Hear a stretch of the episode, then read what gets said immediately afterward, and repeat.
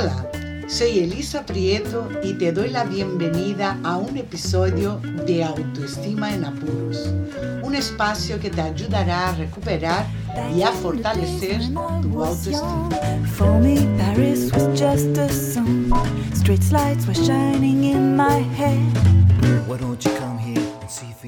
¿Qué tal estás?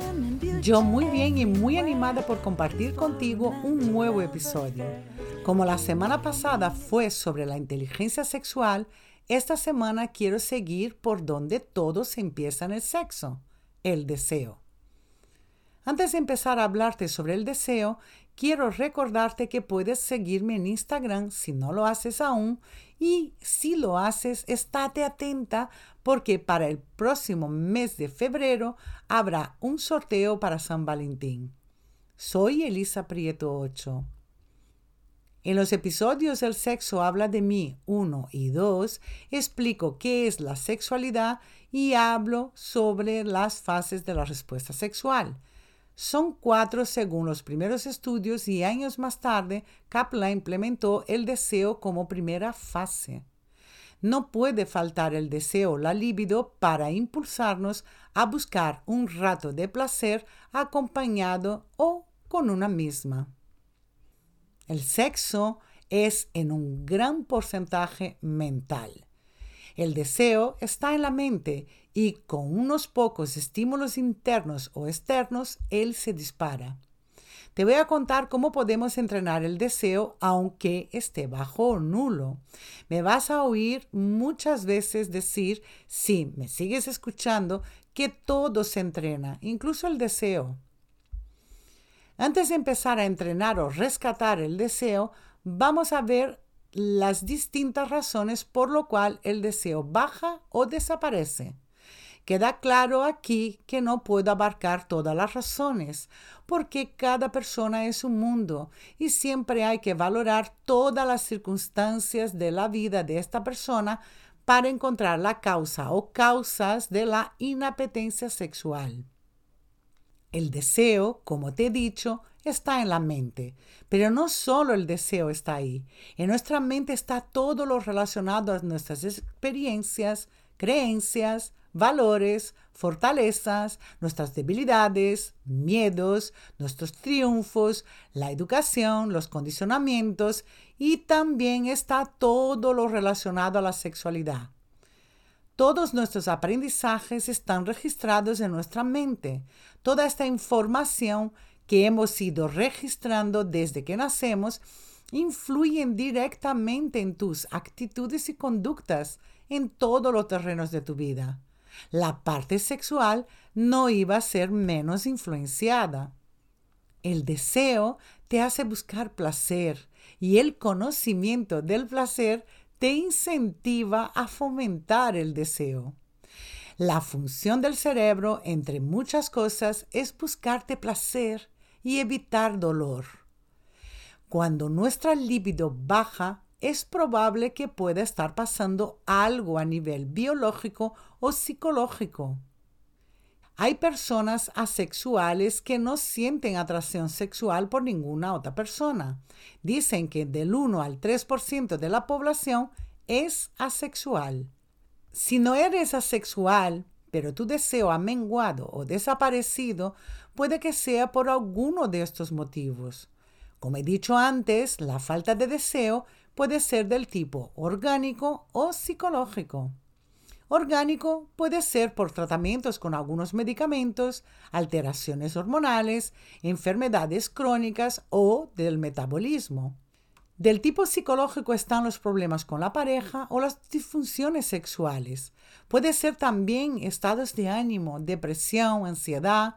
También puede ser que estés pasando por un periodo de estrés y cansancio. La falta de intimidad o comunicación también influye en la falta de deseo. Hablaremos mucho sobre la importancia de la comunicación en la cama y, fuera de ella. La falta de intimidad o comunicación también influye en la falta de deseo. A veces la falta de deseo puede darse por las dos causas, físicas y psicológicas. Lo mejor que puedes hacer es buscar la ayuda de un sexólogo, sexóloga, de un profesional con quien te sientas cómoda. Si es un problema orgánico, este profesional te derivará a un médico. Si el problema está más relacionado al cambio de conducta, un sexólogo te puede ayudar con ejercicios que lo harías solo a sola o con la pareja. Si no tienes pareja, no pasa nada porque el deseo se trabaja a nivel mental, íntimo, contigo misma. Te recuerdo que nada en nosotros es estático y fijo. Pasamos por rachas que modifican nuestro interés y nuestra forma de disfrutar de la sexualidad. No hay que ponerse nerviosa o nervioso pensando que esto será así para siempre. El sexo es un juego donde nosotros disfrutamos mucho y es así como debería ser, pero no siempre queremos jugar de la misma manera. Al principio de una relación, el deseo es constante. Es la época del enamoramiento. Después se calma, pero no significa que la calidad cambie o que el interés disminuye. Hay que adaptarse a cada fase de la vida sexual con la certeza de que todos somos creativos y tenemos la capacidad de fantasear. La creatividad y la capacidad de imaginar es innata en el ser humano. El deseo está directamente ligado a estas capacidades. Recuerda, la sexualidad nunca muere. Es una dimensión del ser humano. Se transforma, pero no desaparece. Si tu falta de deseo es secundario, quiere decir que antes tenías deseo normal y ahora has perdido interés, puedes intentar recuperar con estos tips que te voy a dar. Primero, Hablar con sinceridad con la pareja de lo que quieres implementar o cambiar. Decir lo que te gustaría hacer y cómo te gusta que te haga y lo que no te gusta. Buscar un lugar tranquilo para hablar y siempre recomiendo a mis clientes que sea fuera del lugar habitual, es decir, fuera de casa si vivís juntos. Segundo, proponer juegos y descentralizar el coito. El sexo es mucho más que penetración, mucho más que meta y saca y ya está. Hay que buscar el equilibrio en los gustos y preferencias de ambos. Hay que llegar a acuerdos. La literatura erótica dispara el deseo. O las películas de esta temática también. Ver las pelis pornos con la única finalidad de excitarte y no utilizarla como modelo sexual. Si te comparas con lo que ves, puede ser frustrante. Míralas, pero recordando que es ficción, que nada de lo que ves es real. La masturbación mutua o a solas también ayuda a recuperar el deseo. Compartir tus fantasías. Tomar tiempo para un encuentro de calidad el aquí te pillo, aquí te mato, está bien si el lugar y el momento exige que sea uno muy rápido. Caso contrario, tómate tu tiempo y disfruta. Otra forma de activar el deseo es hablando de sexo. Hazlo con la persona que tienes confianza.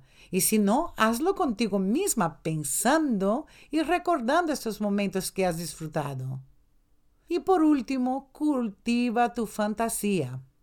Escribe en tu diario, si no tienes, cómprate una libreta y escribe relatos eróticos.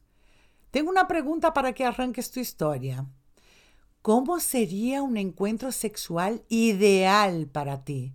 Ese encuentro perfecto que sueñas con él. Escríbelo con todo lujo de detalle. ¿Cómo empieza? ¿De qué habláis?